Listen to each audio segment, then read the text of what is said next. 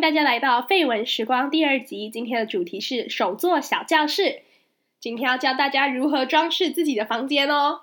好，所以装饰自己的房间基本上有两种方法。第一种方法就是你可以。呃，搬动你的摆设，比如说把你的床或者是你的柜子的方向改变，营造出一种新的不同的空间感。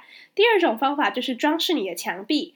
那在这里我们要分享给大家的是装饰墙壁的方法。为什么要装饰墙壁呢？首先，墙壁是你房间面积最大的一个部分，所以一看过去的话，白色的墙壁在一整间房间里面其实很显眼。再来就是装饰墙壁，它其实。相较于搬动你的摆饰和调整空间的话，它相较起来是比较简单的。所以，我们在这里要告诉大家，装饰自己房间的方法就是，嗯，装点你的墙壁这样子。所以，你会需要的材料有纸胶带，这里建议是单色或者是，嗯，就是素色的那种纸胶带。再来是图片或者是照片，可以用影印的或者是洗出来的都可以。绿色的粘土。市面上有一种叫做随意贴的绿色粘土，它可以随意的在墙壁上粘贴，嗯，就像名字暗示的那样子。然后它不会伤墙壁，所以当你要把你的东西拔下来的时候，你的墙壁的油漆是可以保持完好的。再来就是壁贴，壁贴就是看可买可不买。如果你是这种呃比较没有办法自己想要做什么图案的人，那你就可以去挑喜欢的壁贴，通常在。书店或者是在夜市都会有，或者是网络上也会有壁贴这样子。那装饰墙壁最重要的就是构图，因为你白色的墙壁其实就像一个画布一样，所以如果你有一个好的构图的话，可以让你的房间看起来更有活力，而且会更符合你想要传达的主题。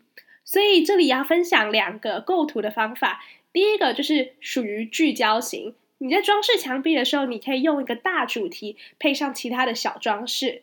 那如果你嗯比较不想要用这种方法的话，还有另外一个方法，就是你可以用属于像是丰富型的，就是嗯墙壁上面有各种不同的图案，然后呃像是各种散开的装饰，整间房间看起来就会非常的有活力，然后整个画面也是很丰富的这样子。所以有两种方法，第一个就是聚焦型，第二个就是丰富型。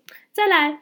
嗯，当你想好你构图的架构之后，你可以开始想你要套用什么样的模板来装饰你的墙壁。这里指的模板就是你装饰墙壁东西贴上去的那种 pattern。所以第一个，你可以 Google 装饰墙壁。那如果你真的完全不知道怎么做，你就 Google 装饰墙壁，然后看到 Google 上面很多照片，你就按照照片上面的花纹或者是样式去做这样子。那我们这里有推荐四个方法。如果你懒得 Google 的话，就可以照着这个做。第一个就是重叠法，重叠你的元素，直到排出你想要的图案。比如说，你现在印出了十张照片，然后你想要贴一个爱心，那你就把爱心一直把照片一直重叠，一直重叠，一直重叠，直到排出一个大的爱心在你的墙壁上面。再来，你也可以使用故事法，我觉得这个比较像是。